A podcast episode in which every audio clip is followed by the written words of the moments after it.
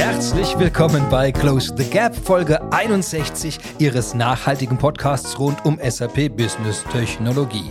Auch diese Woche tauchen wir ein in eine Gap of the Week, also eine spannende Lücke, ein Problem, das viele Unternehmen kennen, aber vielleicht nicht wissen, wie man es lösen kann. Das werden wir natürlich ändern. Ich spreche dazu mit ExpertInnen rund um die Welt. Es wird also spannend. Mein Name ist Dr. Christian Michel, Technology Evangelist bei SAP und unser heutiges Thema ist mit Daten zum nachhaltigen Unternehmen. Worum es geht. Nachhaltigkeit Sustainability ist wahrscheinlich die größte Herausforderung der kommenden Jahrzehnte. Laut C3S, dem Copernicus Climate Change Service, war die Durchschnittstemperatur 2022 in Europa die höchste jemals aufgezeichnete Temperatur sowohl für den August als auch für den gesamten Sommer. Und der Sommer 2022 reiht sich damit in eine ganze Reihe von Jahrhundertsommern seit dem Jahr 2000 ein. Die Lage ist also dramatisch. Hin Hinzu kommen wechselweise Dürren und Überschwemmungen weltweit. Aber Nachhaltigkeit endet nicht nur bei diesen dramatischen Umweltthemen. Es umfasst auch soziale Bedingungen wie Gleichberechtigung und die Einhaltung von Menschenrechten und insgesamt eine nachhaltige Unternehmensführung. Die Welt, die Menschen und die Politik sehen natürlich, dass nachhaltig gehandelt werden muss. Entsprechend werden Regularien, Gesetze und Kriterien vereinbart, die Unternehmen umgehend umsetzen sollen. Sustainable Finance, EU Taxonomy for Sustainable Activities und Standards und Labels wie Green Bonds und EU Ecolabel werden verabschiedet. Nun liegt der Ball bei den Unternehmen, ihre Prozesse wirklich nachhaltig zu machen. Wie das geht, wie man aus Daten nachhaltige Prozesse bauen kann, darüber will ich mit Experten sprechen und die rufe ich jetzt einfach mal an. Hallo, Marc Morsek und Frank Pilgrim. Hallo Christian. Grüß dich, Christian. Ich grüße euch. Ja, vielen Dank, dass wir, wir, das ist wahrscheinlich das nachhaltigste und das, das gewichtigste Thema, das wir jeweils im Podcast hatten, äh, mit einer Tragweite, die ja über Jahrzehnte geht. Und bevor wir in die Details gehen, um natürlich über das Thema Nachhaltigkeit in Unternehmen zu sprechen, äh, ist es für alle Zuhörer und Zuhörerinnen natürlich entscheidend wichtig zu wissen, mit wem ich gerade spreche und warum ich das tue.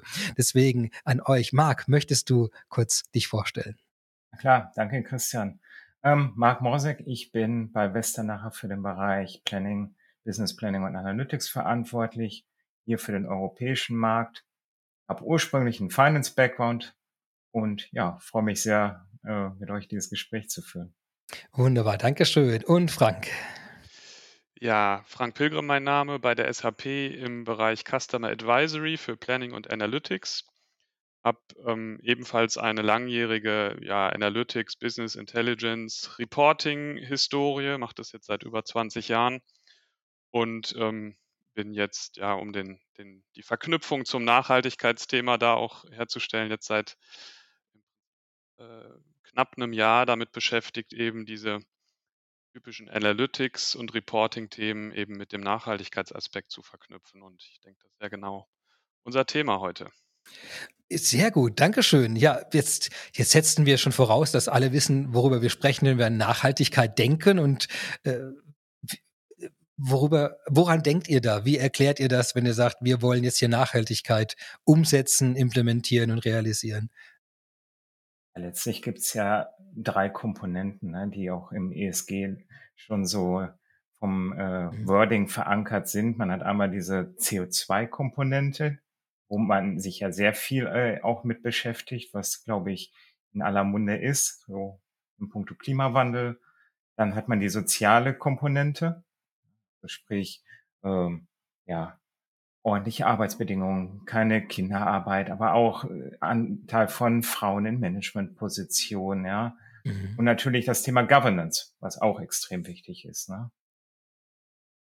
Genau, also vielleicht kann man noch mal kurz ähm, ESG, ja, ihr habt das Kürzel ja schon benutzt, ne, aber noch mal äh, erwähnen, wofür es steht. Ne? Environmental, Social and Governance, ne? genau die drei ähm, Aspekte, die du gerade genannt hast, Marc. Ne? Und ähm, ich glaube, wir im Alltag heute ähm, wird unter Nachhaltigkeit oft der Blick ähm, auf das Thema Klimawandel, CO2-Neutralität, Emissionen und so weiter gerichtet. Aber wie gerade schon angesprochen, ne, da gehört äh, doch noch ein bisschen mehr zu, ne? Wie du sagtest, die soziale Komponente, ja. Viel hört man auch in den letzten Monaten von dem sogenannten ähm, von der sogenannten Kreislaufwirtschaft oder Circular Economy, ne, was natürlich auch wieder diesen Umweltgedanken bedient und sich dann aber primär eben mit ähm, Reduzierung von, ähm, von Müll, ja, Recycling und all diesen Themen beschäftigt. Ne? Also all das gehört im Prinzip aus meiner Sicht zu dem Themenblock äh, Nachhaltigkeit. Jetzt hast du äh, schon gesagt, es gibt wohl solche Großthemen jetzt, oder? Wenn du sagst Circular Economy und äh, Müllvermeidung, Zero Waste, oder ist das, äh, sind, sind das die großen Themen oder, oder, oder kann man das so zusammenfassen? Gibt es so die fünf Hauptgroßthemen, worum sich kümmern, äh, Unternehmen jetzt gerade kümmern müssen? Ja, also ich glaube, es gibt aus ja, wenn ich jetzt aus der SAP-Sicht mal das Ganze anschaue, ne, ähm, das spiegelt sich aber, glaube ich, auch generell bei der Diskussion häufig wieder, gibt es ja natürlich eben diesen äh, Klima- und Umweltgedanken. Ne? Da gehören für Klima natürlich, wie gerade schon gesagt, das Thema Emissionen, da häufig CO2-Emissionen, aber es gehören natürlich auch noch weitere äh, Emissionstypen dazu. Ähm, in den Block ähm, Umwelt fällt aber eben auch das Thema Müllreduzierung. Ja, das wäre Mhm. im Prinzip so die zweite Säule. Und ähm, ja, wie schon gesagt, äh, soziale Aspekte ähm, sind äh, der, die dritte Säule, wo eben ganz unterschiedliche Sachen reinfallen. Ja, also da fallen natürlich, ähm, wie schon gesagt, Diversitätsaspekte rein, aber auch im Prinzip, ähm, da sind wir dann schon so bei dem Thema der, der Lieferketten von, von einzelnen Unternehmen, dass man halt schaut, dass Vorprodukte nicht mit Hilfe von Kinderarbeit ähm, hergestellt werden. Ja, das fällt so alles in diesen sozialen Aspekt rein. Ne? Also ich würde sagen, es sind, es deutet sich ja auch durch das Kürzel ESG an. Ne? Es sind im Prinzip drei große Themenblöcke, die, die sich da so verankern. Ja. Und ja, wobei, das, wobei das Thema CO2-Emissionen äh, natürlich äh, schon extrem präsent ist ne? und auch letztlich äh, sehr stark durch äh, Kundenbedürfnisse und auch durch die Partnerschaften getrieben werden. Ne? Also wir merken das schon, wenn, man mit, wenn wir mit unseren Kunden sprechen, ähm, dass halt ein sehr starker Fokus darauf ist. Ja, das Thema Klimawandel, ja, Paris 1,5 Grad, die maximal gehalten werden sollen an Klimaerwärmung, die wir nicht halten werden, ja, nach den letzten Erkenntnissen. Ähm, all das treibt das Ganze schon sehr stark und Unternehmen werden jetzt zum Beispiel in einem Bieterverfahren auch aufgefordert, solche äh, Maßnahmen für CO2-Vermeidung und ähnliches nachweisen zu können. Ne? Und auch wir als Kunden, also man geht schon, finde ich, jetzt mittlerweile bewusst durch den Supermarkt und wenn man die Auswahl hat zwischen zwei Produkten, wo das eine nachhaltiger äh, zu sein scheint, dann wähle ich schon eher das. Ne? Und Unternehmen sind jetzt, äh, äh, ich versuche mich gerade daran zu tasten, weil der, der Bereich, was in diesem ESG drin ist, der ist ja gewaltig groß. Ja. Und ich frage mich gerade so ein bisschen eben, wo, man muss ja eine Reihenfolge trotzdem reinbringen und eine gewisse Priorisierung. Jetzt habe ich schon rausgehört, sowas wie die Lieferketten anschauen, äh, eben auch äh, Arbeitsbedingungen anzuschauen, Müllproduktion anzuschauen. Das sind, das sind, das sind so Großthemen, wo man sagen kann, okay, jedes Unternehmen hat das jetzt, oder? Und das äh, wird sie dann wahrscheinlich auch in welchen gesetzlichen Rahmenbedingungen oder Regularen, die ausgerollt werden, widerspiegeln, dass das jetzt quasi in der ersten Welle die großen Sachen sind. Oder? Weil man könnte ja unendlich viele Sachen machen. Es gibt ja ganz viele Baustellen. Und deswegen versuche ich gerade so ein Gefühl dafür zu kriegen, wo, wenn ich jetzt in Unternehmen anklopfen würde und sage so, jetzt heute, was, was steht jetzt bei euch heute an der, auf der Tagesordnung, was ihr gerade umsetzen müsst? Wäre das dann das CO2 und Lieferketten? Wenn es die beiden großen oder ist Müll da auch schon äh, ganz weit oben? Ich glaube, ich glaube, ja. das hängt auch ganz stark vom Unternehmen und von der Branche ab. Ne? Also ja. was natürlich alle Unternehmen oder ein Großteil der Unternehmen jetzt wirklich als Herausforderung relativ kurzfristig auf der Agenda haben, sind regulatorische Anforderungen. Ne? Und das ist natürlich auch etwas, ähm, wo die, ähm, wo die Gesetzgeber, wo die EU äh, strikte Ziele vorgibt, um eben durch die Unternehmen auch ähm, die großen Herausforderungen in dem Kontext Nachhaltigkeit ähm, ein Stück weit ähm, ja, steuern zu können und, und äh, in die richtigen Bahnen lenken zu können. Äh, das heißt, das ist sicherlich ein großer Block, wo sich jetzt viele Unternehmen anschauen, okay, was kommt da in den mhm. nächsten ein, zwei Jahren auf mich zu? Was ist relevant für mich? Ähm, bis wann muss ich das umsetzen? Und ähm, ja, wie gehe ich diese Sachen an? Also erster Block Regulatorik. Dann gibt es aber natürlich auch Unternehmen, die gehen schon jetzt auch einen Schritt über diese Compliance und regulatorischen Anforderungen hinaus und sagen, ich möchte mich selbst als Unternehmen und auch mein Geschäftsmodell nachhaltiger ausrichten. Und das ist natürlich jetzt was, wo man sagt, okay, das ist stark branchenabhängig. Ja, wenn wir jetzt an einen Konsumgüterhersteller denken, für den ist natürlich das Ziel Recycling, Müllvermeidung, Kreislaufwirtschaft, ähm, ja, ähm, Verbesserung meiner, meiner Verpackungs, ähm, äh, ja, die stehen da natürlich ganz stark im Vordergrund. Während ähm, sicherlich ein, ein, produzierendes Gewerbe ganz stark Richtung Emissionen guckt ähm, und, und diese Aspekte im, im Blickwinkel hat. Ne? Und dann gibt es natürlich Unternehmen, häufig auch kleinere Startups, die sich von Beginn an im Prinzip auf das Thema Nachhaltigkeit fokussieren. Ja? Also es gibt bestimmte Hersteller, die ähm, bringen ganz bewusst nachhaltige Produkte, die auch ähm, zertifiziert sind, ja, wo der, der Käufer auch nachgucken kann, wie ist der Fußabdruck äh, dieses Produktes, ja, bringen die an den Markt, weil sie wissen, dass sie da auch eine ganz bestimmte Zielgruppe und eine Käuferschaft adressieren können. Ja. Da bin ich ganz bei dir, Frank. Vor allem unter dem Aspekt, also klar, es gibt die Regulatorik, die auch schon für viele Unternehmen sehr anspruchsvoll ist. Wenn ich mir das anschaue, die Schweizer Unternehmen müssen jetzt CO2-Emissionen reporten, ja, zu einem großen Anteil. Und eine Studie von Deloitte und PwC hat ergeben, dass 90 Prozent ihre Emissionen gar nicht messen können. Ja. Also da sieht man schon, wie weit Unternehmen springen müssen, zum Teil die Regulatorik überhaupt erfüllen zu können.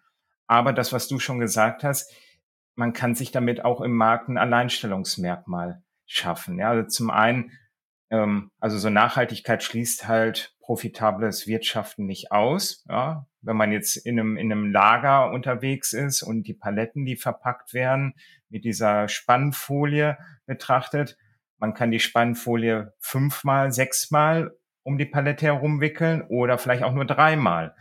Dann hat man weniger Waste produziert, ja, weil die Folie letztlich auch nicht äh, unbedingt wiederverwendet werden kann und gleichzeitig aber natürlich auch äh, Güter gespart, ja, weil man letztlich nicht so viel Folie einkaufen muss. Also das ist zum einen so dieser Kostenaspekt als Unternehmen, ja, wenn man sich das genau mhm. anschaut, ähm, habe ich direkt einen Benefit.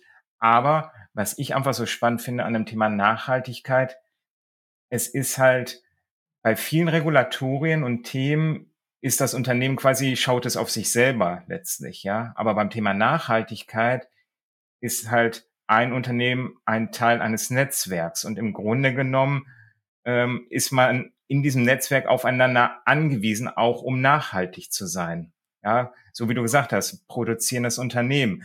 Wie kann es äh, die, die CO2-Emissionen reduzieren? Und derjenige, der dieses Produkt dann in als Nachfolger in der Lieferkette kauft, ja, um damit dann weiter was zu ergänzen, ja, beispielsweise in der Automobilbranche, ja, wo viele Zulieferer vorhanden sind, ähm, da kann das dann schon erheblichen äh, Einfluss haben, inwieweit Chips zum Beispiel äh, CO2-neutraler produziert werden. Und das macht natürlich dann für das einzelne Unternehmen dann auch einen erheblichen Wettbewerbsvorteil aus, wenn ich nachhaltig oder nachhaltiger als mein Wettbewerb aufgestellt bin, werden die Folgeunternehmen äh, in der Lieferkette eher vielleicht auf mich zurückkommen mhm. und sagen, ich kaufe bei dir lieber ein als bei deinem Wettbewerb. Und im Zweifel kann ich vielleicht sogar höhere Preise erzielen, weil sich das in der Gesamtheit deutlich mehr rentiert. Das heißt, die Herausforderung Nummer eins, habt ihr vorhin gesagt, ich, ich bringe mal so eine Reihenfolge. Nummer eins, erstmal die Daten zu erfassen. Also erstmal zu wissen, was überhaupt wo anfällt. Bei mir im Unternehmen, in der Kette, wo auch immer. Das zweite ist dann, die Daten auszutauschen oder von anderen zu erhalten. Also das Netzwerk, was du gerade angesprochen hast. Ich habe jetzt eine Lieferkette. Ich möchte jetzt also nicht nur von mir im Unternehmen wissen, sondern ich muss ich jetzt über die gesamte Kette der, der Partner und Firmen, mit denen ich zusammenarbeite, auch noch wissen und die Daten zusammenbringen in einen, in einen Punkt. Und jetzt habe ich vorhin, du, du hast, du hast es zitiert, oder Marc, vorhin äh, mit der Aussage, dass 75 Prozent der Unternehmen 90 sogar 90. 90 sogar 90 Prozent der Unternehmen eigentlich an diesem Teil äh, ich sag mal so stark herausgefordert sind. Also ja. ist ist das eigentlich ist das die Haupt, Hauptarbeit jetzt gerade die die man leisten muss, bevor man überhaupt auf die nächsten Schritte geht? Vielleicht nicht die Hauptarbeit, aber das ist so der der der Startpunkt, ja. Ähm, ich vergleiche gerne so das Thema Nachhaltigkeit mit dem, mit dem Finance-Sektor, ja.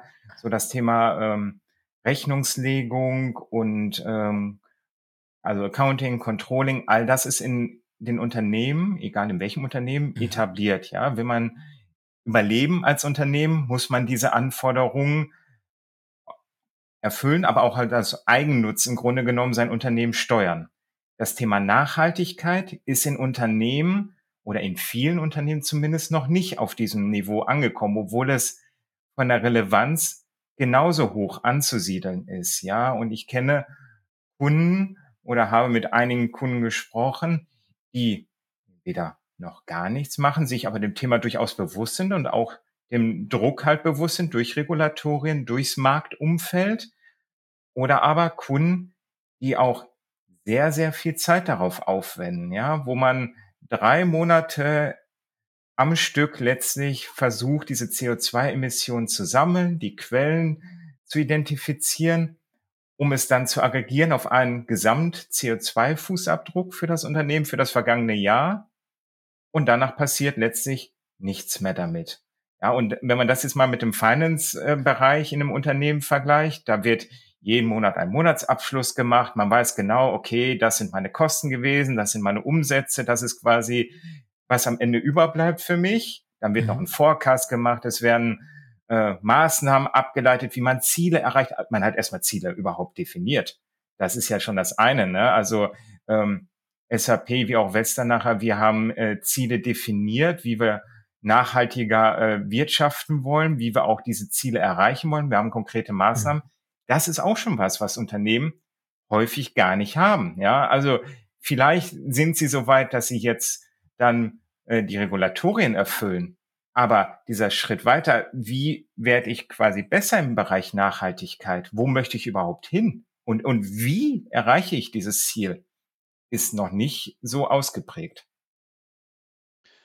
Ja, also ich finde auch den äh, Verweis oder die Verknüpfung zum ja, zu der finanziellen Berichterstattung, zu dem finanziellen Aspekt ist ähm, sehr wichtig. Ne? Und da sieht man auch wunderschön dann, da wo wir heute schon seit vielen Jahren mit der finanziellen Berichterstattung sind, auf diese Reise begeben wir uns, glaube ich, gerade in den Unternehmen, was die nicht finanzielle Berichterstattung angeht. Sprich, da gehört natürlich auch die Berichterstattung über Nachhaltigkeitsaspekte dazu. Ne? Ähm, das heißt, in dem finanziellen Teil, da sind wir seit vielen Jahren ähm, äh, dabei zu berichten nach festgelegten Standards. Und genau mhm. das haben wir zum Beispiel in dem Nachhaltigkeitsthema, in dem nicht finanziellen Teil heute noch nicht. Ja, es gibt keine Einheit, einheitlichen Standards, die kommen jetzt so langsam durch die Regulatorik. Aber Stand heute, ja, ich habe in ähm, in einem anderen Vortrag von unserem Chief Sustainability äh, Officer bei der SAP gelernt, dass es heute über 600 verschiedene Standards global gibt, die sich in irgendeiner Form mit der Berichterstattung von Nachhaltigkeitsaspekten beschäftigen. Ja, sicherlich gibt es einige, die sind weltweit ähm, bekannter und werden auch heute mhm. schon eingesetzt, aber insgesamt reden wir da wirklich über eine ungeheure ähm, Zahl. Ähm, ja, so eine, eine Unübersichtlichkeit und das ist natürlich auch für sich genommen schon eine große Herausforderung für die Unternehmen, hier überhaupt die Orientierung zu bekommen. Ja, die stehen vor diesem Riesenberg, fragen sich, wo fange ich überhaupt an? Und dann sind wir direkt auch bei dem Thema ja, was uns natürlich hier im Rahmen dieses Podcasts auch immer umtreibt, Daten. Ja, in dem finanziellen Umfeld weiß man natürlich auch durch die letzten Jahre oder schon länger, okay, wo habe ich meine Daten, in welchem System liegen die, welche brauche ich überhaupt? Und auch diesen Aspekt, ja, den, den sortieren die Unternehmen gerade, ja. Welche Daten brauche ich? Habe ich die schon irgendwo in einem System bei mir liegen? Sind das Daten, die ich von Lieferanten brauche oder vielleicht von meinen Kunden? Ja, Mhm. weil wir eben gehört haben, wir müssen im Prinzip die komplette, nicht nur Lieferkette, sondern Wertschöpfungskette eines äh, Produktes am Ende ähm, bewerten. Ja, kommen wir vielleicht auch äh, gleich noch drauf, die sogenannten Scope 1, 2, 3 Emissionen. Ähm, ja, und das ist natürlich eine riesen Herausforderung, diese Daten überhaupt erstmal zu identifizieren, zu sammeln, zu harmonisieren, aufzubereiten. Ähm, ja, also all das, was im Prinzip seit vielen Jahren in dem in dem finanziellen Umfeld schon passiert. Und am Ende kommt dann natürlich auch noch auf uns zu, die finanzielle und nicht finanzielle Welt miteinander zu verknüpfen.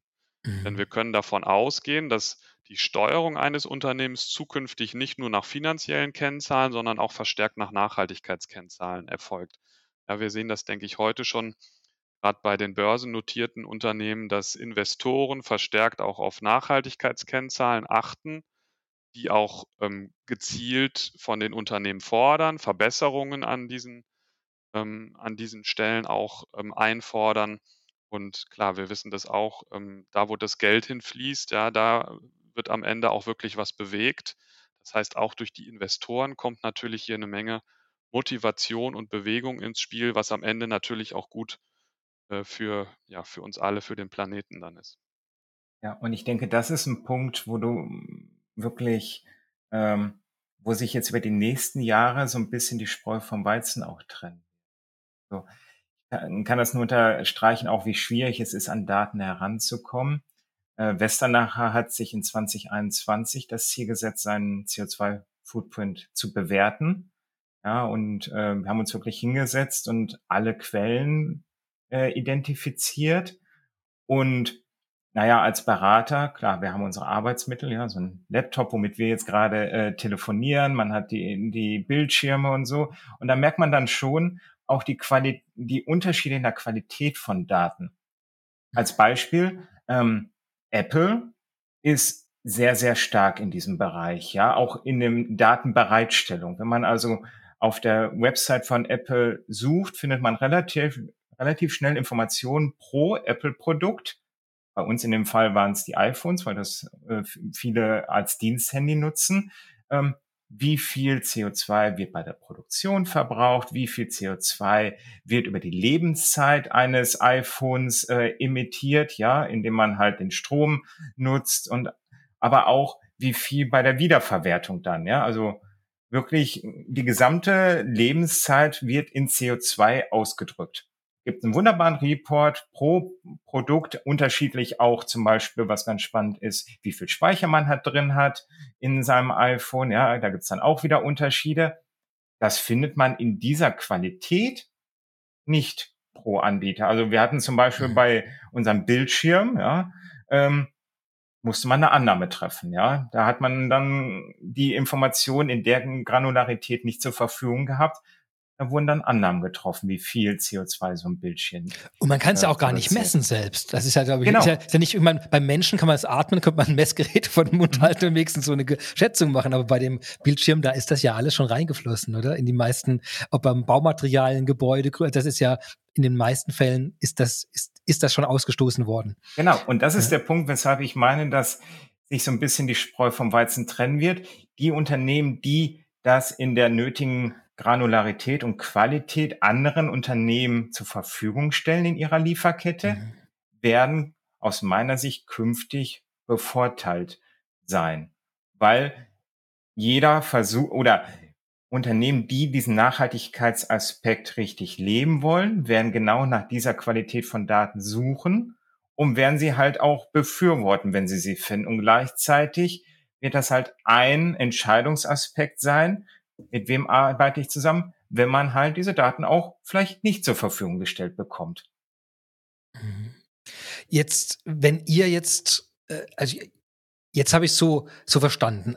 Eigentlich haben alle Unternehmen genau diese Herausforderung jetzt vor sich. Und wahrscheinlich die allermeisten werden gerade noch in der Phase sein, die Daten überhaupt zusammenzukriegen für diese, für diese Situation. Ob, ob allein schon bei sich im Unternehmen über die verschiedenen Teile, aber auch die Abhängigkeiten davon. Die, wer hat das geliefert, dass die die Daten liefern, die aber auch in der Echtzeit vielleicht zugänglich zu machen, dann so ein Integrationsthema dann. Jetzt, äh, wenn ihr angerufen werdet, wo kommt ihr jetzt ins Spiel? Also klopft man dann an, ich weiß nicht, Frank, bei dir klopft man an und sagt, Frank, wir haben ein, wir haben ein Nachhaltigkeitsproblem, tu was. Also wie, wie läuft das denn dann ab? Ich wäre ganz neugierig, an welcher Stelle äh, da, da dann, also wir haben ein riesiges Feld von Fragemöglichkeiten, von Dingen, wo man ansetzen kann und, ähm, und da ganz konkret, wo, wo kommt ihr dann da ins Spiel typischerweise? Mhm.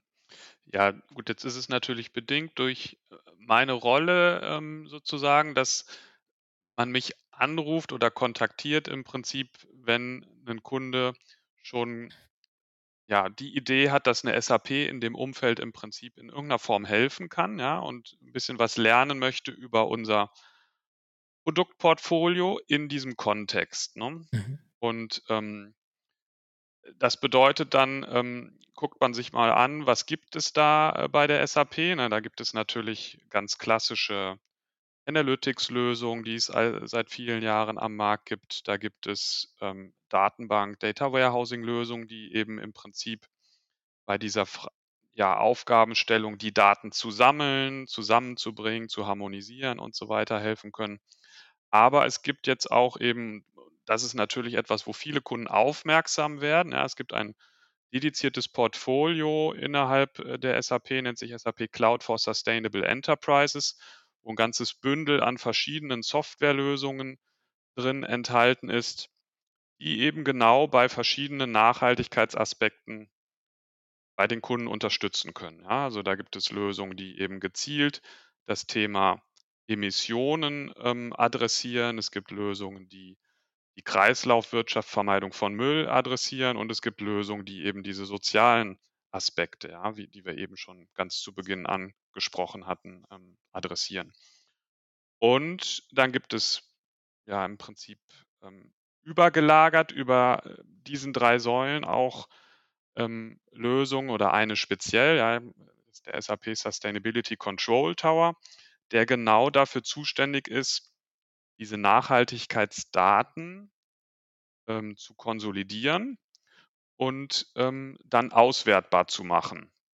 Ja, das heißt, es wird aus verschiedenen Datenquellen werden Daten zusammengesammelt, die dann eben ähm, ja, das Ganze dann transparent machen, analysierbar machen und dergleichen. Ja. Und typischerweise ähm, komme ich natürlich in Kontakt mit Unternehmen, mit Kunden, die gerne über diese Lösung dann ein bisschen mehr erfahren wollen. Ja, wie, wie integriere ich das in meine ähm, existierende ähm, Landschaft? ähm, welche Funktionalitäten ähm, werden mir da out of the box, also im Standard geliefert, ja, wie sieht das aus? Kann man das mal anfassen? Kann man das mal sehen? Ähm, sind da die Anforderungen, die mich als Unternehmen in den nächsten Monaten und Jahren betreffen, ähm, bereits abgebildet? Ja, das sind so die typischen Fragestellungen, mit mhm. denen ähm, ich dann mit den Kunden diskutiere. Ne? Ja, und ich kann mir vorstellen, äh, äh, SAP-Prozesse sind ja, die erfüllen ja schon ganz viele Anforderungen, was du vorhin gesagt hast, oder? Dass es äh, global läuft, über Industriegrenzen hinweg, über Abteilungsgrenzen hinweg, über äh, allein die Finanzdaten zusammenzuziehen, oder? Da, das sind ja schon ganz viele von Eigenschaften da. Da stelle ich es mir auch fast schwer vor, wenn man da als, als so singuläres Unternehmen, als, als, als ein kleiner Anbieter für eine Komponente was anbietet, kann man ja sozusagen dieses, die, diese riesige Aufgabe eigentlich nur als Komponente dann angehen. Aber ich glaube, da gibt es gar nicht so viele Unternehmen, die diese Breite dann überhaupt mitbringen können, äh, um das zu machen. Weil es, es ist ja einfach ein riesiges Thema. Das ist.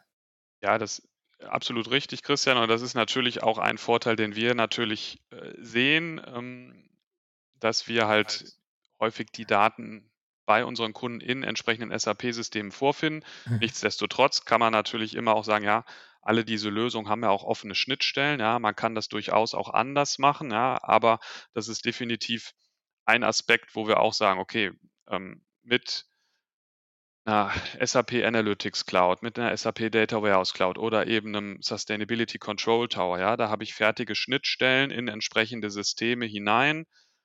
Ganz klar natürlich unser, unser ERP-System oder S4HANA-System, ja, wo viele Daten natürlich über das Unternehmen, vom Unternehmen bereits vorliegen. Ähm, diese Systeme werden auch sukzessive erweitert, um mehr Nachhaltigkeitsaspekte und Daten ähm, dort entsprechend zu sammeln und zu generieren. Und da ist es natürlich dann äh, gut sozusagen für, ähm, für die Nutzer, dass es da vorgefertigte Schnittstellen gibt, ja, und, und, und, und Datenflüsse sozusagen, dass ich das nicht wieder alles komplett neu bauen muss. Ja. Also das, mhm. Und nicht nur neu bauen, auch dass du halt den, den Kontext der Daten ähm, behältst. Ne? Das ist ja grundsätzlich wie bei allen Daten, ja, ähm, eine reine, reines Kopieren oder Exportieren, Importieren in, in ein Drittsystem birgt halt immer die große Gefahr, dass der Kontext der Daten, ja, verloren geht und man nicht mehr die Zusammenhänge erkennt, weil es geht ja jetzt nicht nur darum, ich sag mal, rein äh, regulatorische Anforderungen zu erfüllen und eine ich sag mal, schlicht eine Zahl zu generieren, sondern damit ja auch arbeiten zu können. Ja, und das ist schon was, wo dann, äh, wo man merkt, wie die SAP-Produkte halt ihre Stärken ausspielen. Das Thema Integration und dann auch wirklich das, ja, letztlich tiefer reindrillen, diese Möglichkeiten mehr zu verstehen, woher kommen jetzt Aspekte. Das ist schon äh, einmalig letztlich. Und ähm, wenn man das noch ergänzen will, was natürlich auch extrem relevant ist, ja, man muss sich diesen ganzen Prozess ja so ein bisschen wie auch wieder wie so ein Kreislauf vorstellen, ja. Ähm, haben wir, glaube ich, zu Beginn auch schon so leicht angerissen, ja. Es ist ja nicht damit getan, dass ich jetzt irgendwie die Daten aus den Nachhaltigkeitsthemen, ja, Emissionsdaten und so weiter auswerten kann, sondern Ziel all dieser Sachen, die gerade angestoßen werden, ja, sei es die Regulatorik oder wenn Unternehmen sich selbst Ambitionen setzen. Ziel ist es ja, sich an den verschiedenen Stellen auch zu verbessern über die nächsten Jahre und mhm. Jahrzehnte. Ja. Das heißt, man setzt sich irgendwo ein Ziel, wie beispielsweise die SAP ähm, jetzt gesagt hat, wir wollen bis ähm, 2023 carbon neutral werden und wir wollen bis ähm, 2030 komplett net zero werden. Ja dann muss man ja auch gucken, okay, wir haben jetzt dieses große Ziel vor Augen. Wie komme ich denn dahin? Ja, das heißt, ich muss das runterbrechen auf viele kleine Maßnahmen. Und um dahin zu kommen, muss ich natürlich dann einzelne Schritte haben, äh, ja, Maßnahmen einleiten, muss also pl einen Plan auch erstellen, wie ich letztendlich diese Reise äh, erfolgreich gehen kann. Ähm, das bedeutet natürlich auch, die Erkenntnisse, die ich hier getroffen, äh, gewonnen habe, ähm, den Plan, den ich erstellt habe, das muss ich ja dann auch wieder irgendwie zurückspielen in beispielsweise mein Produktionssystem, in, ähm, in, in meine Verpackungsprozesse ähm, und so weiter. Ne? Das heißt, es hört ja dann irgendwo nicht mit dem Reporting, mit der Auswertung auf, sondern dieser Kreislauf muss ja sozusagen befüttert werden, dass ich dann wieder meine Pläne auch in der Produktion, die operativen Pläne anpassen kann, möglicherweise auch meinen Headcount-Plan, ja, haben wir ja auch drüber gesprochen, Sozi soziale Aspekt, ja, wenn ich eine bestimmte Quote ähm, von äh, Women und Men in Leadership erreichen will, dann muss ich da ja auch meinen Plan irgendwie entsprechend aufbereiten und das in meine HR-Systeme zurückspielen. Und das ist natürlich dann auch wieder Vorteil, wenn ich fertige Integration sozusagen in diese operativen Systeme dann auch äh, vorweisen kann. Ne? Und es geht ja auch umgekehrt. Also wir müssen halt auch dieser Entscheid diese Entscheidungsfindung, die bisher von Unternehmen getroffen wurden, ja, wie, wie wirkt sich meine Entscheidung operativ aus? Ja, werde ich effizienter?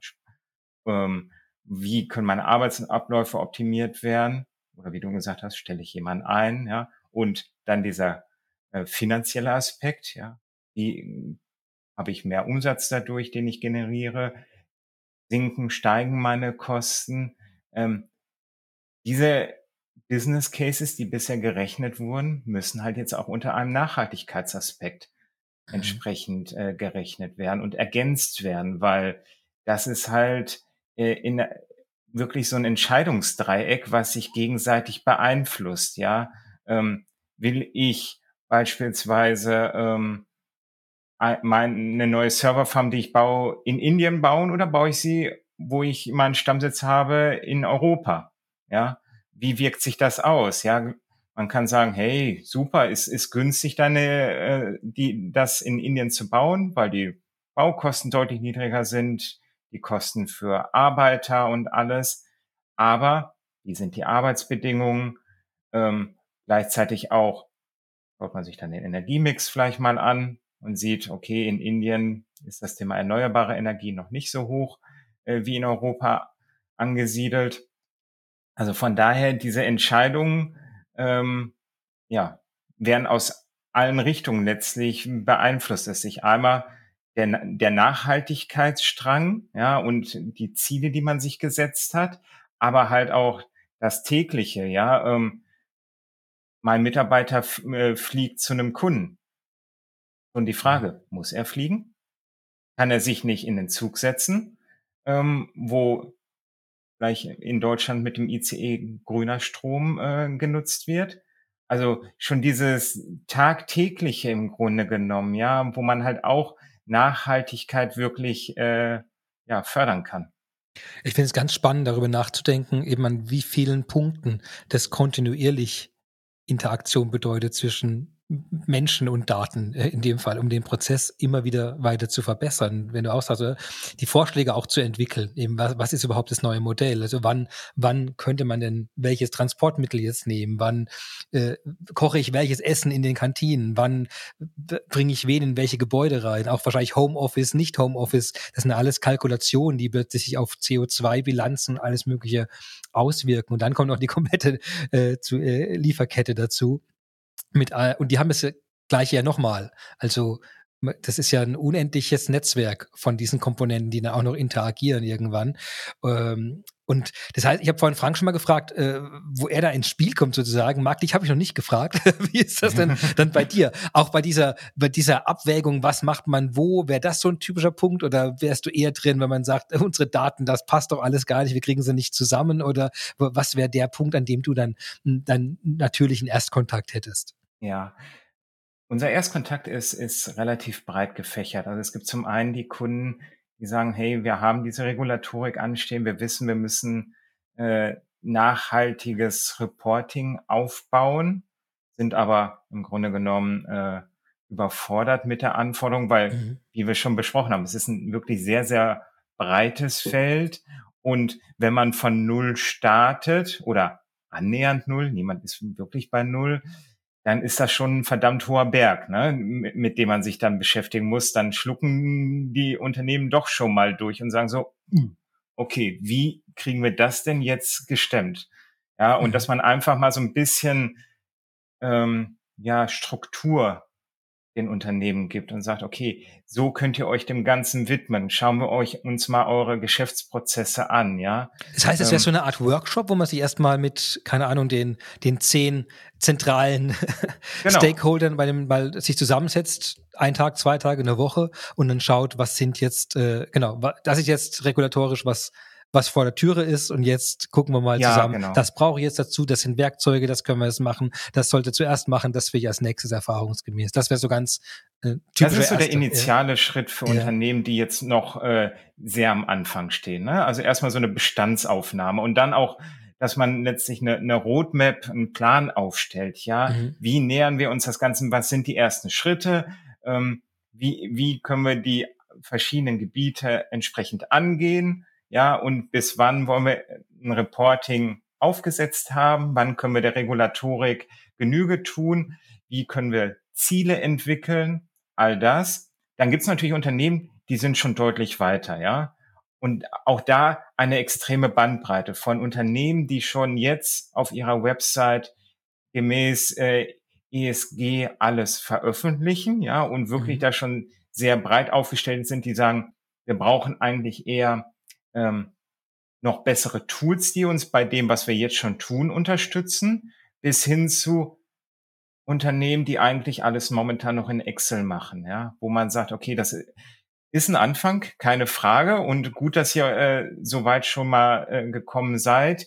Aber jetzt, um auch den Aufwand in Maßen zu halten, ja, wenn, wenn Unternehmen wirklich drei Monate äh, sich mit ihrem äh, Reporting auseinandersetzen, das ist ja ein massives Investment, was letztlich durch Personen getätigt wird und das jedes Jahr, wo man halt äh, durch die richtigen Schnittstellen und die richtigen Tools schnell Abhilfe schaffen kann, ja, indem man äh, sagt, hey, ihr müsst nicht alles von Grund auf neu durchdenken. Es gibt schon was, was ihr letztlich einsetzen könnt, wie der Frank schon gesagt hat, zum Beispiel den Sustainability Control Tower.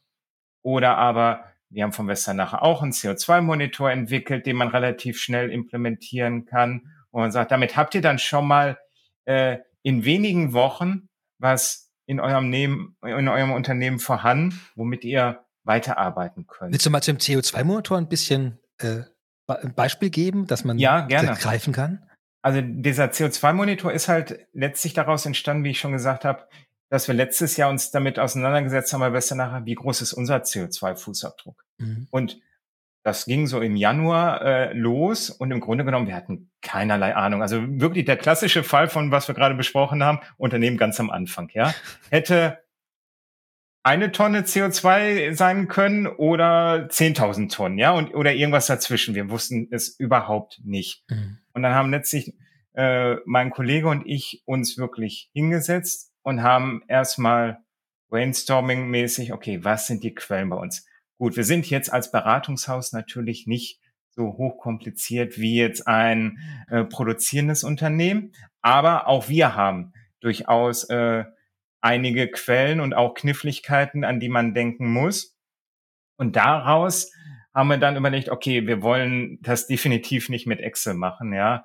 Ähm, man hatte zwar irgendwie in dem ersten Meeting mal was mit Excel gedraftet, aber dann auch schnell festgestellt, okay, das ufert ziemlich aus. Ja, wenn man dann die Daten von dem ganzen Geschäftsjahr, irgendwie zum Beispiel die Reisedaten von allen Kollegen, dann die Arbeitsstunden, um ermitteln zu können, okay, wie lange arbeiten äh, die Kollegen mit ihren Laptops, ja, wie hoch ist der Stromverbrauch und, und, und, um solche Sachen dann zu ermitteln und daraus CO2-Äquivalente mhm. zu errechnen, wurde uns schnell klar, das wird mit dem Excel definitiv nichts werden, ja. Und die Analytics Cloud bietet sich da einfach extrem an. Zum einen, weil sie tolle Reporting-Funktionalitäten hat und mit ihren Schnittstellen zu ähm, S4 HANA als ERP-System bestens geeignet ist, aber auch, weil wir natürlich schon wussten, Reporting Schritt eins, aber danach kommt halt das Ziele setzen, Maßnahmen ableiten, also planen, ja.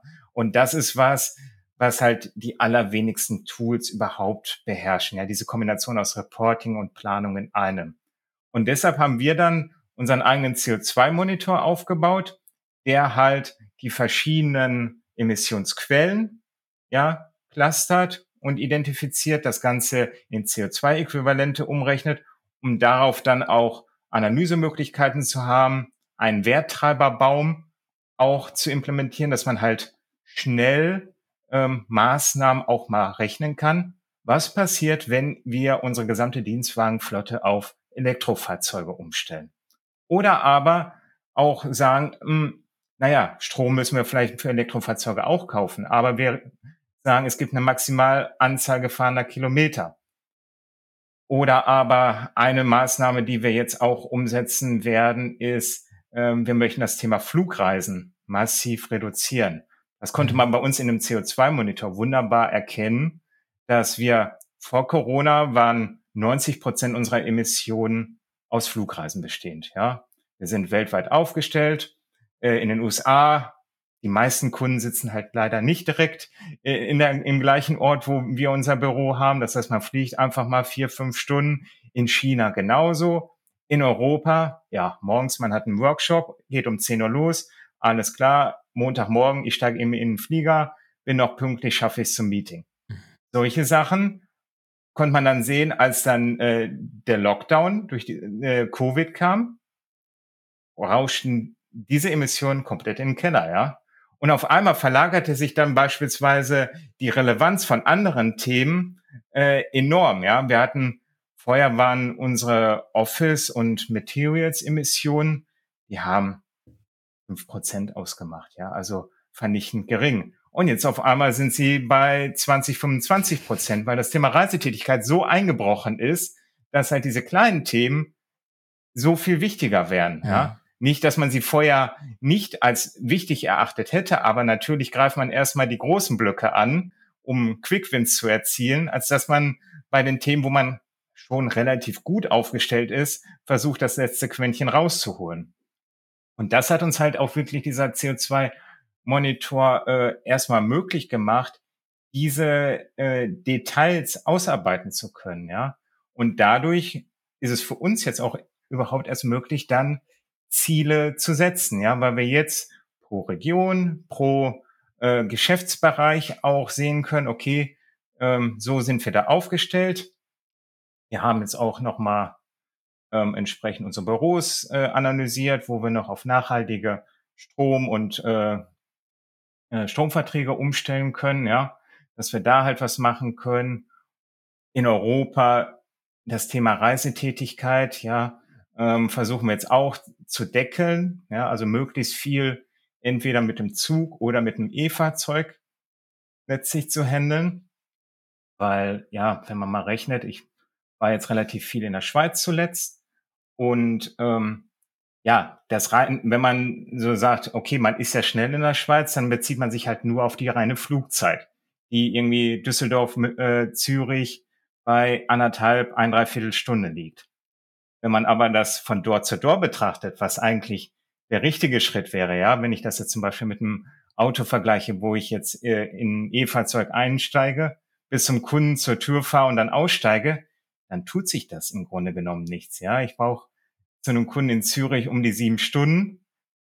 Flieger mit vorher da sein, ja, ähm, hinterher da sein, Check-in und allem Pipapo, tut sich das nichts. Das heißt, da haben wir jetzt auch Ziele äh, oder quasi ja Grenzen gesetzt, ab wann überhaupt eine innereuropäische Reise äh, genehmigt werden kann. Ja. Mhm. Und da steht sich der Kreis wieder, dass man sagt, wir haben jetzt die Daten, wir haben die Daten erfasst ja. und jetzt geht's, jetzt ist der spannende Schritt, da wirklich Maßnahmen daraus abzuleiten. Was werden die neuen Standards? Was werden die neuen Grenzwerte, die wir einhalten wollen? Was sind die, die davon abgeleiteten Entscheidungen, die da durchkommen? Und da und da ist ja fast jeder dann irgendwo involviert oder entweder als, als äh, Umsetzer dieser neuen Standards, die man hat, oder als Erschaffer von den kontinuierlich sich ändern. Du hast ja vorhin gesagt, erst war es der Flugverkehr und dann mhm. plötzlich wurden es andere Teile am Gebäude oder an den, also Dinge, die man vorher nicht im Schirm, auf dem Schirm hatte. Und genau. Frank hat es ja und vorhin schon gesagt, das ist dann, und plötzlich rollt dieses, das, das Rad rollt immer weiter. Und dann wird, deswegen ist es kein einmaliger Prozess, nicht einmal Dinge verbinden, sondern die ganze Zeit das weiter neu anpassen, neu adaptieren und eben in allen Prozessen wirklich äh, rein, reinwirken zu lassen. Ja, und weil die ganze Organisation das dann auf einmal gespiegelt bekommt, mhm. ähm, hat es dann auch eine andere Tragweite. Ja, also sicherlich hätte man vorher Leute gefragt, hätte man, wäre man auch auf die Punkte so gekommen. Aber wo, wo die Kniffe halt sind und, und wie viel das halt ausmachen kann, entscheide ich mich linksrum oder rechtsrum. Ja, ähm, das ist dann schon was. Ja, also dieses dieses Nachhaltigkeitsdenken ähm, kann man halt oder Dafür braucht man unbedingt Daten, um das äh, überhaupt transparent gestalten zu können. Weil wenn ich mir einer eines Umstandes gar nicht bewusst bin, ja, den die ganze Zeit aber lebe und ich denke, hey, ich bin ja eigentlich ganz nachhaltig, wir sind doch super aufgestellt, ähm, dann braucht man diesen Spiegel, der einem sagt so, naja, sicherlich, du hast hier und da, hast du schon ein paar gute Punkte, aber an den Stellen musst du noch deutlich arbeiten. Ja? Mein Punkt ist da immer dieser Paketversand. Ich, wir kriegen ja alle Pakete geschickt die ganze Zeit, ja. wahrscheinlich hier auch, wie ich auch. Und ich wundere mich immer, wie, also, wie, da scheint es irgendeine Industrie zu geben, die will die Paketgröße pro Inhalt einfach maximieren. Also möglichst mhm. wenig Inhalt für möglichst große Pakete außenrum. Und ich habe noch nicht ganz durchschaut, wo, wo da der Business Case eigentlich drin ist für die, die da was versenden müssen, weil also die Transportunternehmen haben ja eigentlich kein Interesse, da maximale Größen reinzustecken. Äh, und, äh, und ich muss es wieder nachher entsorgen, muss es klar, Zeitverlust und irgendwo ist da auch mal ein Baum am Anfang gestanden. Und dann der frage ich mich auch, also bei so einer ganz einfachen Kette, wo ich da, da warte ich immer drauf, ich denke, jetzt, jetzt haben sie gleich ein Reporting implementiert, dass sie merken, Moment, das rechnet sich ja gar nicht, wenn wir hundertmal größere Pakete verschicken, als wir müssten. Und das ist, ähm, aber da muss halt jemand, glaube ich, einen Standard ansetzen wiederum und sagen, nee, das macht er jetzt nicht mehr. Nur weil das zwei auf zwei Meter Paket gerade hier um die Ecke steht und ihr es verfügbar habt, gleich dürft ihr den, ja. dürft ihr den, äh, den Klinkenstecker nicht drin verschicken, nur weil es gerade so gut genau. wirkt. Aber das Thema Regulatorik, so wie es auch Frank gesagt hat, ja, es gibt so viele Standards und letztlich aktuell, ähm, also Westernacher hätte jetzt auch einen eigenen CO2-Standard entwickeln können und sagen, okay, danach bemessen wir unseren CO2-Fußabdruck und das mhm. ist es jetzt, ja. Also das ist halt, da merkt man auch, ähm, ja, das Thema Regulatorik nimmt langsam äh, vernünftige Formen an, aber so wie es im Finanzbereich, ja, es gibt halt Rechnungslegungsstandards, die, die sind weltweit anerkannt, die sind verpflichtend, ja, US GAAP, IFRS, Danach muss man halt äh, sich äh, richten oder lokale äh, Gaps, ja, HGB. Ähm, sowas braucht es halt ganz erheblich auch im, im Nachhaltigkeitsaspekt. Es gibt schon Standards, die halt sehr anerkannt sind. Greenhouse Gas Protokoll ähm, hatten wir schon so indirekt drüber gesprochen, ja, mit den Scope 1, Scope 2, Scope 3 äh, Emissionsbuckets, nenne ich es jetzt mal. Ähm, aber es ist halt nur ein mehrheitlich genutzter Standard. Ja, es ist noch nicht der Standard, wonach alle sich zu richten haben, sondern im Grunde genommen, ja, jeder kann es auch für sich selber ein bisschen ausrichten.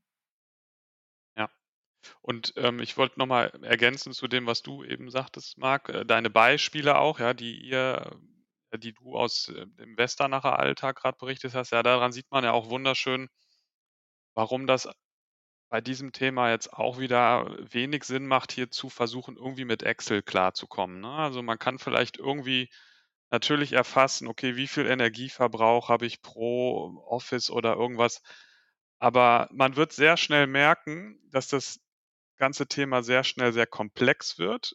Und man will ja genau in der Lage sein, hier auch sehr viel flexibel sehr viel flexibler agieren zu können, Analysen betreiben zu können, Simulationen betreiben zu können, ja, ähm, bestimmte Kennzahlen ins Verhältnis zu setzen. Ja. Also ein Rat ist definitiv, auch wenn das vielleicht jetzt für viele häufig kleinere mittelständische Unternehmen reizvoll erscheint, okay, ich habe da eine Regulatorik relativ zeitnah vor der Brust, ich mache das hemdsärmelig jetzt mit Excel. Ja, der Rat ist wirklich, das von vornherein bestmöglich auch direkt systemgestützt, mhm. IT-gestützt vernünftig aufzusetzen. Ja, es geht ja auch nicht weg. Also es ist ja nichts, was jetzt also wir können doch äh, quasi eigentlich leider, da müssen wir davon ausgehen, dass sich die Klimasituation da nicht verbessert und die Lage erstmal nicht plötzlich von heute auf morgen alles gelöst ist mit irgendeiner Wundertechnik, ja. also, sondern, äh, sondern wir werden ja genau das jetzt, das ganze System jetzt systematisch äh, zu einer Nachhaltigkeit führen. Absolut, das, ja. ja es geht nicht weg, ja, ist ein, ist ein gutes, ist ein guter Slogan sozusagen. Ne? Da muss, davon muss man ausgehen, ja, dass man einfach ähm, diese Nachhaltigkeitsaspekte für die Zukunft auf Dauer ähm, ja, in der Berichterstattung, in der Steuerung meines Unternehmens berücksichtigen wird. Ne?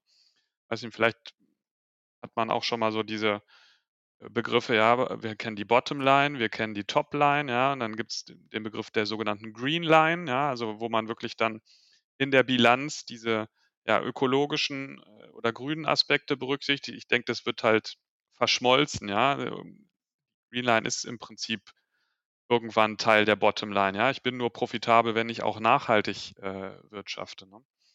Und ähm, ja, also da ist es, glaube ich, ganz wichtig, dass man da direkt von vornherein ähm, sauber an die Sachen rangeht. Ne?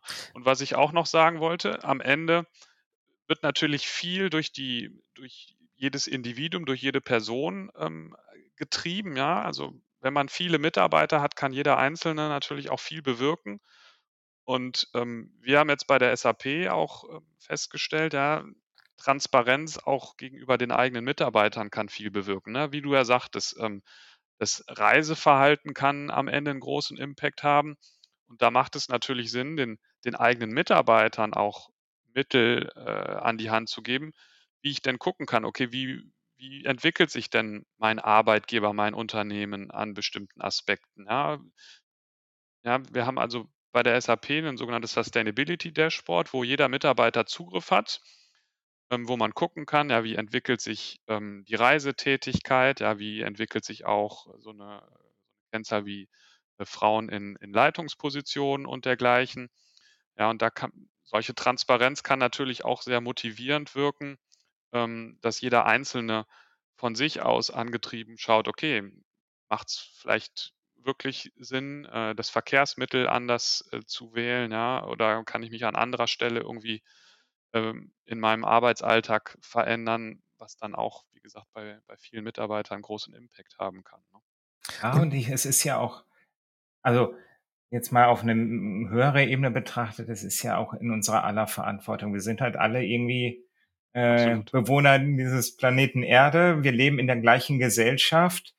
Und äh, wenn man das jetzt mal ganz objektiv betrachtet, das, was da jetzt in einem Nachhaltigkeitsbericht oder Nachhaltigkeitsberichtswesen äh, gefragt wird, das sind ja durchaus Dinge, die jeder von uns hier äh, unterschreiben würde. Ja, also natürlich sollten wir keine Kinderarbeit haben. Ja, natürlich sollten Frauen gleichberechtigt in, äh, die gleichen Positionen innehaben können wie Männer. Also das kann jeder von unter, unterschreiben. Dass das Thema Klimawandel angegangen werden muss, kann auch jeder von uns unterschreiben. Von daher finde ich, ist es gerade umso wichtiger, auch diese, so wie du gesagt hast, diese Transparenz jedem zu geben, weil es liegt halt an allen von uns. Es ist nicht, man, ich kann mich jetzt nicht hinsetzen und hoffen und sagen, so hoffentlich schafft es ähm, irgendwie die, die paar intelligenten Leute irgendwie in der Führung meines Unternehmens alles gerade zu rücken. Das ist nicht genug. Ja, jeder von uns muss seinen Be Teil dazu beitragen. Jetzt haben wir also, wir, also, wir haben jetzt euch, dann haben wir ganz viele Werkzeuge, wir haben, was, was haben wir erwähnt? Äh, eben den, äh, den Sustainability Control Tower, Steering and Reporting, äh, den CO2-Monitor, also die ganzen Möglichkeiten, die man ja hat, sowas jetzt umzusetzen, wo ähm, jetzt hört uns hier jemand zu und sagt jetzt, okay, ja, die, die haben ja recht. Okay, das mit dem Klima geht nicht weg. Wir machen da doch mal was. Also, wie, wo fange ich jetzt an? Ich habe es vorhin mitgenommen, dass es ja erstmal ein komplexes Feld ist und dass es irgendwie aber auch sehr individuell jetzt von der Firma und deren Situation abhängt. Aber äh, aber was ist jetzt dann so ein Einstiegspunkt, wo man dann sagen kann, okay, das kann ich jetzt doch mal anfangen? Weil, dass man jetzt mit Excel da sitzt, wahrscheinlich ganz viele so händisch versuchen, was aufzubauen. Ich vermute, das ist doch eher ein, ein breiten Phänomen, als dass es mal bei ein, zwei Firmen, die in einer speziellen Branche sind, da ist. Und lässt sich daraus vielleicht irgendwas ableiten, wo man äh, was mitgeben kann, wo man sagt, fangt mal damit an, an dem Punkt. Das ist mit Sicherheit äh, ein guter Startpunkt glaube, man muss äh, berücksichtigen, dass Unternehmen natürlich an sehr, sehr unterschiedlichen Startpunkten sich gerade befinden. Ja? Mhm. Wobei äh, die einen oder anderen oder viele, gerade die großen Unternehmen, sind gar nicht äh, wirklich am Startpunkt, sondern die haben auch schon eine längere Reise hinter sich in dem ganzen Thema, wie, ich habe schon mehrfach erwähnt, wie eine SAP auch. Ja? Wir haben schon 2012 den ersten integrierten Report veröffentlicht, wo also Nachhaltigkeitskennzahlen zusammen mit finanziellen Kennzahlen ähm, veröffentlicht wurden. Ja? Das heißt, unsere als SAP, unsere Reise liegt schon mehr als zehn Jahre in diesem ganzen Kontext zurück. Und da mhm. gibt es auch noch viele andere Unternehmen, die auch schon eine längere Historie haben. Diese Unternehmen werden natürlich ganz andere Fragestellungen haben jetzt als ein Unternehmen, das sagt, ähm, okay, ich habe jetzt verstanden, ähm, da kommt jede Menge auf uns zu, insbesondere aus der Regulatorik wo beginne ich jetzt? Ja, für die Unternehmen wäre vielleicht der Startpunkt wirklich zu sagen, du solltest dir erstmal einen Überblick verschaffen, welche Regularien sind jetzt wann für dich als konkretes Unternehmen relevant und wonach musst du bis wann reporten, ja? Mhm. Dass man da also das ist ja auch erstmal wichtig, ja, wo befinde ich mich gerade, ne? Was muss ich jetzt kurzfristig tun? Und dann kann man das weiter runterbrechen. Okay, ich habe verstanden, das Thema EU-Taxonomie ist jetzt demnächst für mich relevant. Welche Aspekte sind denn da drin, nach denen ich berichten muss? Welche Daten brauche ich dafür? Ja, und dann guckt man, okay, da gibt es bestimmte ähm, KPIs, die ich berichten muss. Ja, erstmal die identifizieren, dann gucken, liebes Unternehmen, hast du eine Idee? Gibt es diese Daten bei dir schon oder müssen die erst noch manuell gesammelt werden? Ja. Und so kann man das, glaube ich, dann immer weiter runterbrechen und dann vielleicht neben diesem regulatorischen Aspekt dann auch gucken, okay, das ist jetzt sozusagen deine Pflicht, ja. Hast du dir als Unternehmen vielleicht auch andere darüber hinausgehende Ambi Ambitionen gesetzt, wo du dich verbessern willst, also die sogenannte Kür dann sozusagen, ja? Und dann kann man das beides angehen. Also, wichtig ist auf jeden Fall, natürlich hat dieses Thema bei weitem nicht nur einen technologischen und IT-Aspekt, sondern man darf den fachlichen Aspekt da sicherlich nicht vernachlässigen, ja, wo dann eben Experten aus der Beratung von Partnern wie Vesta nachher ins Spiel kommen, die die Kunden an die Hand nehmen und sagen, okay, wir gehen jetzt das Thema Nachhaltigkeit mal mit dir ganzheitlich an, ja, starten also mit den, mit den fachlichen Aspekten und brechen das dann aber auch runter in eine IT-Strategie, wie ich das dann auch mit Technologie bestmöglich äh, unterstützen kann. Und das wäre etwas, wo man euch auch anrufen darf. Wie ist das, wäre das, wo ihr ja, beide sagt, das ist genau das. Das ist genau das, wo ihr uns dann anruft. Oder wo man sagt, jetzt habt ihr, steht an einem Punkt, ihr wollt es umsetzen, ihr braucht die Klarheit, ihr wollt wissen, wie man auf regulatorische Anforderungen reagieren kann, welche Möglichkeiten es gibt und will ich auch mal einen Workshop zu machen, zu erarbeiten, was sind da die Schwerpunkte, die jetzt äh, hier durch recht kundenindividuell dann oder Firmen individuell angegangen werden könnten. Auf jeden Fall. Das sind Absolut. die Punkte, wo, wo ich mich freue, wenn Kunden auf mich zukommen ähm, und wir halt genau diese langfristige Strategie, aber dann auch runtergebrochen auf kurzfristig, mittelfristig, langfristig wirklich dann äh, erarbeiten und dann auch umsetzen, ja, in äh, fachlich wie halt auch technisch dann. Wunderbar. Ja, das ist ja Aufbruchsstimmung jetzt sozusagen. die Möglichkeit. Ja, ich glaube, also für mich äh, ist das sehr rund jetzt. Ich habe verstanden, äh, warum man das machen will, wie die verschiedenen Standards und regulatorischen Rahmenbedingungen heißen. Das ist, äh, muss ich gestehen, ich hatte darüber gar nicht so tief nachgedacht vor, aber jetzt im Gespräch ist mir klar geworden, dass es tatsächlich überall an jedem Schritt eigentlich hängt das Thema. Und damit ein noch größeres Biest ist, als ich gefühlt reingegangen bin in unsere Folge. Und dafür bin ich schon mal sehr dankbar, es sich nochmal klar zu machen, dass man eben nicht irgendwo ein entkoppeltes Tool hat, um ein bisschen Nachhaltigkeitsreporting zu machen, sondern dass man danach eben in das ganze Steuern reinkommen muss mit den Fachbereichen, mit den ganzen Ketten, die davon abhängen, ob man da in der, in der, Produktionskette oder Reisen oder was auch immer es ist. Und dass wir da ein richtiges System über das Unternehmen aufbauen müssen. Und dass es dann auch Leute gibt, wie euch dankenswerterweise, die da mit einem zusammen dann auch äh, erarbeiten und äh, hineintauchen, was für Möglichkeiten man da hat an den Stellen. Wunderbar. Ja, damit würde ich jetzt schon in den letzten Teil der Podcast-Folge einläuten. Ähm, das ist Famous Last Words, also die letzten Worte, die ihr noch an die Zuhörer und Zuhörerinnen richten wollt. Habe ich was nicht gefragt, was ich hätte fragen sollen, dann dürft ihr euch selbst äh, fragen oder einfach ein Fazit vielleicht für euch, was ihr nochmal mitgeben wollt. Äh, Frank, möchtest du beginnen damit?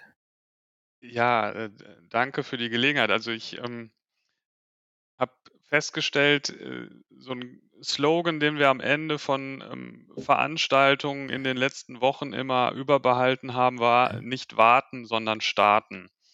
Ja, das ist also sozusagen der Aufruf ähm, an alle Kunden, an alle Unternehmen da draußen, wenn dieses Thema wieder erwarten noch nicht auf der Agenda sein sollte, sich das wirklich zeitnah anzuschauen. Ne? Man braucht, glaube ich, keine Angst vor dem Thema zu haben. Es ist groß, es ist komplex, aber man kann das runterbrechen und ähm, glaube ich, am Ende dann auch gut ähm, bearbeiten. Ne? Also das wäre sozusagen meine letzten Worte, der Aufruf, ne, ähm, dass man sich wirklich intensiv damit beschäftigt ähm, und das Thema Nachhaltigkeit, äh, das Berichtswesen in dem Kontext zeitnah angeht. Sehr gut. Also bis, äh, bist du spät, ist es bad oder so irgendwie so ein Denglisch draus zu machen. Ja, ja, super, vielen Dank, Frank. Und Marc. Ja, Frank, du hast es so schön ausgedrückt, ich hätte es nicht besser sagen können. Starten, runterbrechen, eine Strategie aufsetzen, die nötige Hilfe sich dazu holen. Man muss ja nicht, Gott sei Dank, alles mit seiner eigenen Kraftsuppe irgendwie durchdenken und erarbeiten Es gibt Konzepte, es gibt Tools, die einen da unterstützen können und es gibt die nötige Beratung, äh, um diesen Weg zu beschreiten. Und man, es ist nicht nur eine Pflicht, sondern man kann aus dieser Pflicht auch wirklich einen großen Nutzen für sich selber erzielen, indem man halt sich effizienter aufstellt, indem man einen Wettbewerbsvorteil gegenüber der Konkurrenz sich erarbeitet, indem man sich nachhaltig präsentiert und auch dadurch vielleicht dann mehr Kunden gewinnt, ja. Von daher, es ist nicht nur, äh, also so Pflichten klingen immer so, so leicht negativ, sondern es kann auch was sehr Positives an sich haben. Ja, ich meine, es ist ja auch, es ist ja auch Aufgaben, oder? Ich meine, das erfüllt ja auch das Leben, dass man eine gewichtige und eine bedeutsame Aufgabe hat. Und was könnte bedeut, bedeutsamer sein, als die Welt zu retten? Also das ist ja, also, man ist ja, ja, hoffen wir, dass wir das schaffen und dass wir alle daran an einem Strang ziehen, um das dann wirklich zu schaffen. Es war mir eine große Freude, mit euch über das Thema zu sprechen, auch wenn es mich ein bisschen nachdenklich macht. Ihr habt das vielleicht bemerkt, wenn ich irgendwie über Nachhaltigkeit zu sprechen, macht mich ähm, ja äh, es lässt mir die Sorgen über das Ganze nicht so leicht wegdrücken wie bei anderen Sachen, wo es dann oft um eine Verbesserung von Sachen geht, wo man denkt, ja, ist auch, es ist schön, das dann zu haben, schöner als vorher, aber hier geht es irgendwie um richtig viel. Und das ist äh, auf eine gewisse Art erschreckend, aber nach dem Gespräch auch Hoffnung machen, wo man weiß, ey, da, es gibt Werkzeuge, es gibt Leute, die, die helfen, das in der Größenordnung, der es notwendig ist, auch zu implementieren und umzusetzen. Und äh, da bin ich doch sehr froh drüber. Und dann danke ich euch noch einmal, dass ihr ja zu diesem spontanen Gespräch bereit wart und Einblick in diese Welt der Daten und Nachhaltigkeit zu geben. Vielen Dank dafür und euch ja noch einen wunderschönen restlichen Tag. Sehr gerne. Danke, danke für die Einladung, Christian. Ja, unsere Folge ist schon wieder zu Ende. Der Inhalt hat aber schon jetzt einen nachhaltigen Eindruck bei mir und wahrscheinlich auch bei Ihnen hinterlassen. Einen ganz herzlichen Dank deshalb für die Einblicke in die Welt der Nachhaltigkeit in Unternehmen an meine tollen Gäste heute, an Marc Mrosek, Practice Director Business Planning and Analytics bei Westernacher und an Frank Pilgrim, Director Customer Advisory Middle and Eastern Europe bei SAP. Es war mir eine große Freude und Ihnen wünsche ich eine wunderschöne Woche. Bis zum nächsten Mal, Ihr Christian Michel.